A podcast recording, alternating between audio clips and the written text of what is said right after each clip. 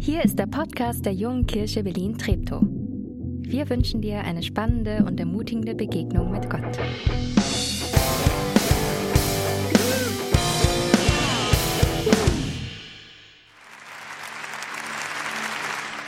Der Herr ist auferstanden. Okay, Leute, ich, ich kann hier nichts hören. Ein bisschen lauter. Der Herr ist auferstanden. Genau. Er ist wahrhaftig auferstanden. Wir feiern heute Ostern. Warum? Weil Jesus lebt, weil der Tod ihn nicht halten konnte, weil der Tod ihn nicht besiegt hat. Ich finde es super schön, dass du heute Morgen mit dabei bist und wir gemeinsam Ostern feiern. Letzte Woche wäre es wieder soweit gewesen. Halbmarathon in Berlin. Es wäre mein fünfter gewesen und wie viele, viele andere Events, Großevents, ja, wurde auch der Halbmarathon gecancelt. Aber wenn du mich fragen würdest, Nathanael, was ist so der Moment bei den letzten Marathons, wo du sagst, das ist vielleicht der eine große Moment? Ich kann dir sofort sagen, was es ist. Es ist der Moment, wenn du über die Ziellinie läufst. So, dieses, dieses Gefühl, Mission erfüllt. So, es ist vollbracht. 21,0975 Kilometer. Und dann kommen im Kopf die ganzen, die ganzen Bilder wieder, die schönen Dinge am, am Rand, die Leute, die dich anfeuern und die, die jubeln und, und, und die Musikgruppen, die da spielen und die, und die vielen anderen Läufer, die, die mit dir kämpfen. Und es kommen auch die schmerzvollen äh, Momente hoch. Zum Beispiel Kilometer 17, wo du denkst, Mist, hätte ich mehr trainiert. Es ist der Moment, wenn du das Ziel siehst, über die Ziellinie läufst. Es ist vollbracht. Es ist vollbracht. Das waren auch die letzten Worte von Jesus am Kreuz. Und da darf man schon mal die Frage stellen, ja, was ist denn jetzt vollbracht? Welche Mission wurde denn hier erfüllt und zu Ende gebracht? Und es ist gut, wie beim Halbmarathon, nach hinten zu schauen. Und du kannst in die Bibel schauen, vor allem in die vier Berichte, die vier Evangelien. Matthäus, Markus, Lukas, Johannes, sie erzählen das Leben von Jesus und wir entdecken dort zwei Teile seiner Mission. Seine Mission hat, würde ich sagen, zwei Teile. Das erste, Misstrauen abbauen und Vertrauen aufbauen. Die Menschen hatten und haben die Verbindung zu Gott verloren durch Misstrauen. Beziehungskiller Nummer eins bis heute Misstrauen. Ist Gott wirklich gut? Ist Gott wirklich gut? Und wenn er gut ist, meint er es auch gut mit mir? Und ich liebe das in diesem Theatermonolog, den wir gerade gesehen haben, wie, wie, wie, dieser, wie dieser Junge an dieser Ölwanne vorbeigeht, wo, wo Papa gesagt hat, lass die Finger davon, das wird nicht gut gehen. Und die Frage, vielleicht sollte ich es doch tun, vielleicht, vielleicht ist es gut und Papa meint es nur nicht gut. Jesus kommt als Gottes Sohn in diese Welt, wird Mensch und ruft es seinen Menschen zu. Ja, Gott ist gut. Mehr noch, Gott hat Sehnsucht nach dir. Kehr um, wende dich Gott wieder zu, setz dein Vertrauen auf Gott. Gott liebt dich. Er will mit dir leben. Er will dir so viel Gutes tun, so viel Gutes beibringen. Er liebt dich. Und dann ließ Jesus seinen Worten immer wieder auch Taten folgen. Er heilte Menschen, machte sie gesund. Warum? Weil Gott will dich wieder heil machen. Den ganzen Menschen, aber vor allem dein Herz. Er will mein Herz heil machen. Deine Beziehung zu Gott. Meine Beziehung zu Gott soll wieder heil werden. Und der zweite Teil der Mission, der wurde ja irgendwie in diesem Theatermonolog auch ganz deutlich. Das Misstrauen gegenüber Gott lässt den Menschen sein Lebensziel verfehlen. Das ist die große Tragik in der Geschichte Gottes mit seinen Menschen. Das Misstrauen gegenüber Gott lässt den Menschen sein Lebensziel verfehlen. Da ist, das ist die Tragik, genau, weil wir doch nur für ein Leben mit Gott, in Beziehung mit ihm geschaffen sind. Wenn die Bibel von Sünde spricht, dann geht es nicht um das Tortenstück am Sonntag zu viel. Dann meint sie zunächst ein Leben, das losgelöst ist von Gott, losgelöst von der Quelle des Lebens. Und dann richtet die Sünde ein ungöttliches Chaos an, so hieß es in diesem Theaterstück. Sie richtet ein Chaos in uns an. Paulus, einer der ersten Theologen, der ganz viel im Neuen Testament geschrieben hat, der bringt es mal so auf den Punkt. Der Lohn, den die Sünde auszahlt, ist der Tod. Wenn wir in dieser Sünde, in diesem Verstrickten, wenn wir da bleiben, dann wird es eine endgültige Trennung irgendwann geben von Gott, nämlich dann, wenn wir sterben. Gott aber, so schreibt er weiter, Gott aber schenkt uns durch den Tod von Jesus das ewige Leben. Er schreibt es an die Römer im sechsten Kapitel. Jesus stirbt für mich, für dich, damit wir wieder in Verbindung mit Gott leben können. Am Kreuz, da tauscht Jesus seinen Platz mit mir, damit ich, wenn ich ihm vertraue, wieder mit Gott in Verbindung kommen kann. Hey, mir ist vergeben. Wer sein Vertrauen auf Jesus setzt, der kann sagen, mir ist vergeben. Es ist vollbracht also, Auftrag ausgeführt, Mission erfüllt, aber wenn ich in diese Welt schaue, da draußen, dann ist doch die große Frage, wirklich? Ist es wirklich so? Wenn ich mich in dieser Welt umschaue, dann sehe ich oft zu wenig von dem Guten und zu viel von dem ungöttlichen Chaos. Ich sehe Krankheit, ich sehe Seuchen wie, wie Covid-19, Krieg, Flucht, Verfolgung, Gewalt, lähmende Angst, Depression, Ablehnung, Lüge, Mord, Lieblosigkeit. Und ich entdecke ganz viel davon, auch in meinem eigenen Herzen. Chaos, immer wieder. Und sind wir ehrlich, ist es nicht irgendwie sogar schlimmer geworden? Mission erfüllt? Wo denn, Jesus? Wie denn? Hat Jesus den Tod besiegt? Oder hat nicht vielleicht doch das Böse, hat nicht der Tod ihn besiegt? Aber dann kommt der Ostermorgen dann kommt der Ostertag und ich nehme dich mit hinein in diese Geschichte.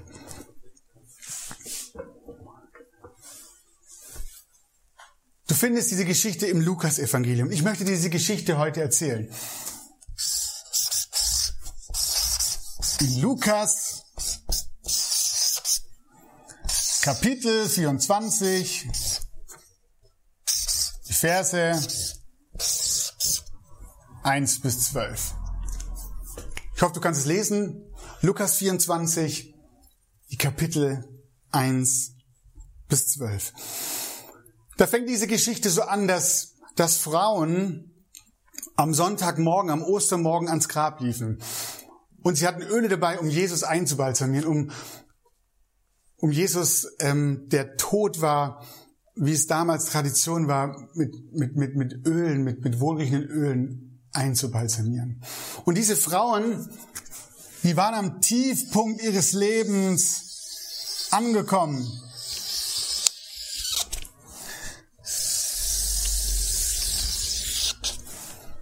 Alles war aus. Alles war zu Ende. Jesus, von dem sie gedacht haben, er ist der Retter. Er ist der, der sie aus dieser politisch verzwickten Lage freimacht und endlich die Römer besiegt. Der ist tot und liegt im Grab. Und dann kommen diese Frauen ans Grab und, und hatten sich vorher noch gefragt, was machen wir denn mit diesem großen Stein, der da ist? Aber der Stein, der ist weggerollt. Da ist keiner mehr. Und sie gehen hin und sie sind verwundert. Was ist hier los? Was ist passiert? Hat jemand etwa wirklich den Leichnam geklaut? Und dann steht im Lukas-Evangelium, dass da zwei Männer in weißen Gewändern, zwei Engel sitzen und die sagen, Warum sucht ihr den Lebenden bei den Toten? Er ist nicht hier, er ist auferstanden. Jesus lebt. Maria erinnert sich, dass Jesus genau das schon immer vorausgesagt hat. Der Menschensohn muss in die Hände der sündigen Menschen gegeben werden. Er muss gekreuzigt werden und wird drei Tage danach auferstehen. Und vielleicht hat sie das noch gar nicht ganz begriffen, aber es fängt an zu dämmern in ihrem Kopf und sie spult zurück zu dem, was Jesus gesagt hat. Und sie merkt, Gott der Vater hat Jesus von den Toten auferweckt. Jesus ist nicht im Grab geblieben. Er ist nicht tot geblieben. Und damit sagt Gott höchstpersönlich, ja, es stimmt. Das, was Jesus vorausgesagt hat, es stimmt. Ich bezeuge es durch die Auferstehung. Jesus starb für dich. Jesus starb für mich, für meine Sünde, für meine von Gott, für mein von Gott getrennt sein. Ein Neuanfang ist möglich. Schon jetzt und in allem Zerbruch und in aller Endlichkeit. Wer Jesus vertraut, wer glaubt, dass Jesus lebt, den führt er aus dem Chaos, das die Sünde angerichtet hat. Und diese Frauen erleben das, diesen Ostermorgen als so ein Hoffnungsmoment. Da geht es raus aus der Angst und aus der Depression, aus dem, aus dem Tiefpunkt wird, wird ein Hochpunkt. Diese gute Nachricht, die ist nämlich zu allem, vor allem, zuallererst eine Transformation unseres Herzens. Jesus kam nicht und, und, und starb und ist auferstanden, damit plötzlich eine Gesellschaft anders wird. Warum nicht? Weil es, es um Beziehung geht. Beziehung fängt bei mir an. Wer ist Jesus für mich? Glaube ich, dass er für mich gestorben und am dritten Tage auferstanden ist? Und dann können diese Frauen es nicht für sich behalten. Und sie laufen los. Sie müssen zu den Jüngern, den Schülern von Jesus, sie müssen ihnen sagen, was passiert ist. Und sie kommen dorthin und die haben sich eingebunkert, weil sie Angst hatten vor den Römern, dass ihnen dasselbe geschieht, dass sie jetzt auch drankommen, Kopf kürzer werden. Und die Frauen klopfen und sie machen ihn ängstlich auf und sie erzählen ihnen, was passiert ist. Das Grab ist leer.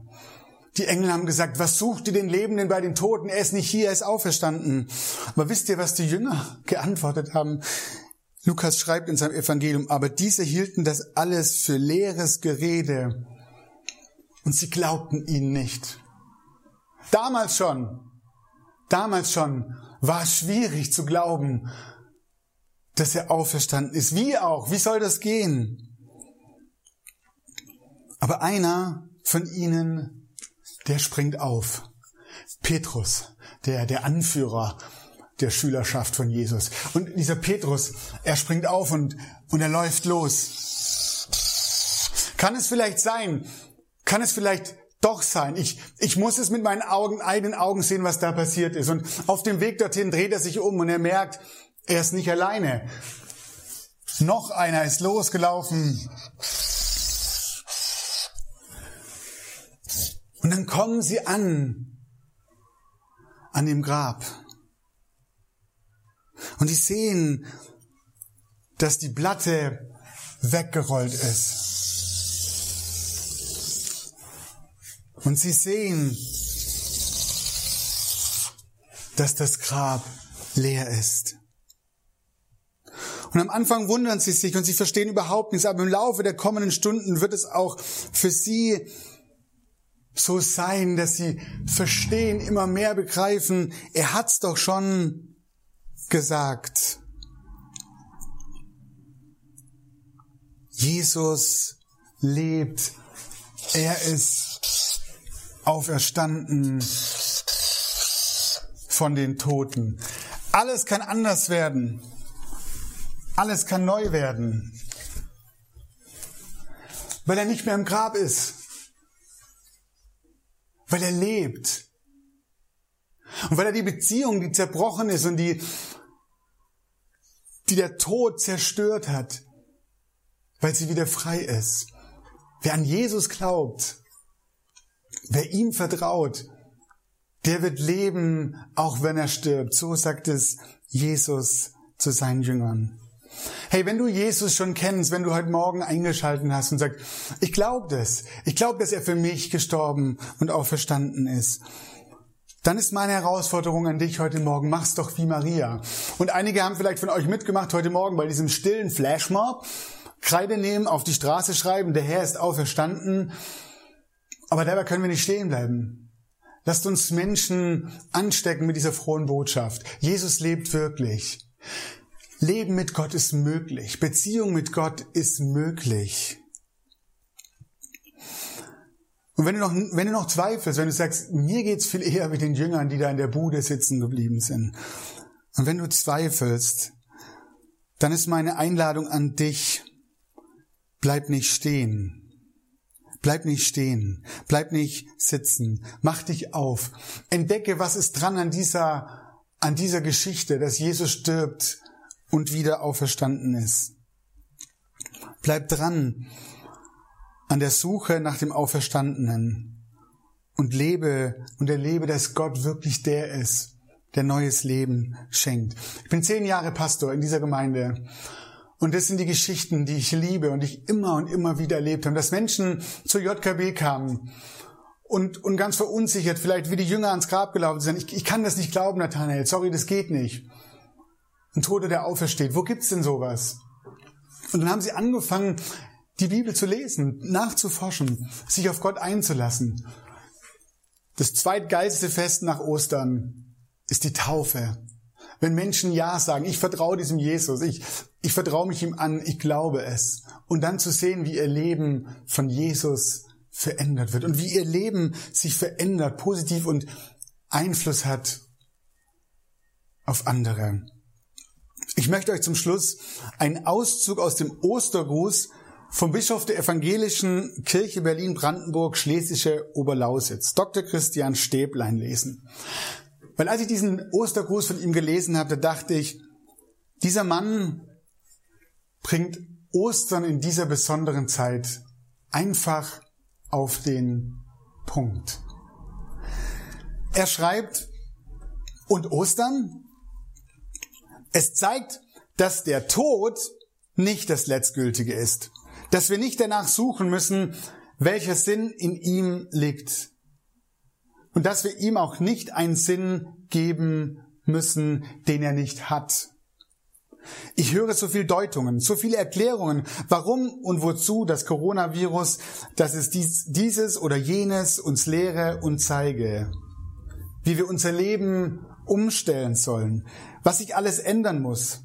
Kann sein. Ja, kann gut sein, dass sich viel ändern muss in unserem Leben. Dass wir zu mancherlei gutem Richtungswechsel, ja zur Umkehr animiert werden.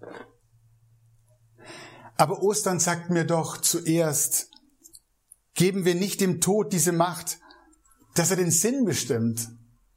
Geben wir nicht einem Virus die Macht, dass es unseren Lebenssinn bestimmt. Das Leben ist stärker. Die Sehnsucht nach Leben geht weiter. Gott ruft uns zu, du wirst leben. Du wirst frei sein. Leute, das ist die, die beste Botschaft. Deswegen feiern wir jeden Sonntag Gottesdienst. Weil es diesen einen Sonntag gibt, an dem er auferstanden ist. Der Herr ist auferstanden. Er ist wahrhaftig auferstanden. Amen. Ich will mit euch gemeinsam beten. Gott, wir danken dir für deine Liebe, mit der du uns in Jesus Christus begegnest. Du berührst unser Herz und erneuerst unser Denken durch die Kraft deines Heiligen Geistes. Jesus, du bist auferstanden von den Toten. Du bist wahrhaftig auferstanden. Das ist eine Botschaft, die unser Herz zum Jubeln bringt. Du bist hinabgestiegen in das Reich des Todes, um dem Tod die Macht zu entreißen. Mit deiner Auferstehung wurdest du vom Tod befreit und zu neuem Leben gerufen. Wo wir meinen, dass alles am Ende ist, da beginnst du neu mit uns. Seitdem ist nichts mehr unmöglich. Das, das Leben wird am Ende über den Tod triumphieren. Danke, Jesus, dass diese Botschaft heute in so vielen Gemeinden in so vielen Kirchen online verkündigt wird und es so viele Menschen hören. Segne dein Wort, wenn es, wenn es Menschenherzen erreicht, dass es sie berührt. Aber wir bitten dich auch an einem Tag wie heute, an diesem besonderen Ostern, schenk allen die Hoffnung des Lebens, die im Tal des Todes wandern. Herr, wir bringen dir alle Kranken, bitten um Trost und Heilung. Sei den Leidenden nahe, besonders den Sterbenden. Tröste du die Trauernden. Schenk den Ärzten, Forschern Weisheit, Krankenschwestern, Pflegern Kraft, diese Extrembelastung, Politikern, Entscheidungsträgern Besonnenheit.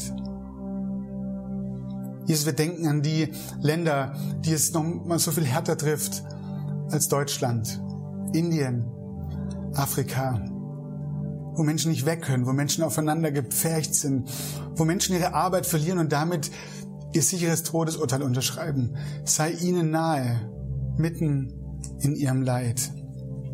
Und wir nehmen uns einen Moment der Stille, du für dich, wo du leise oder laut beten kannst und die Dinge jetzt vor Gott bringen kannst, die dir im Kopf sind.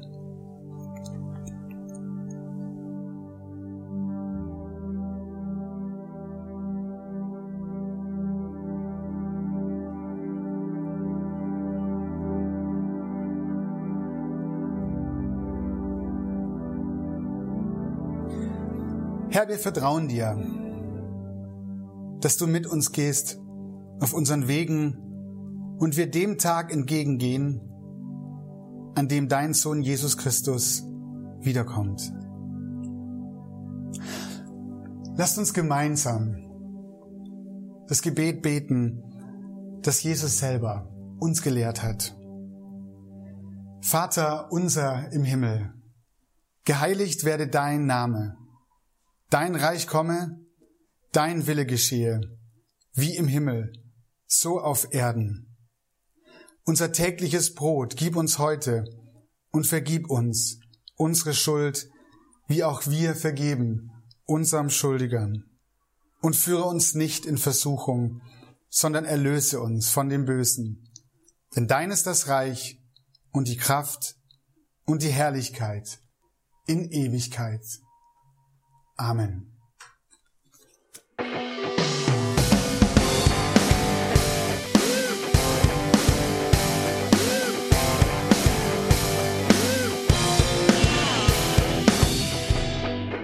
Schön, dass du diesmal dabei warst. Wenn du mehr über den Glauben erfahren möchtest, dann schreib uns gerne an info@jkb-treptow.de oder besuch uns einfach persönlich. Alle Infos findest du unter jkb-treptow.de. Wir wünschen dir eine gesegnete Woche.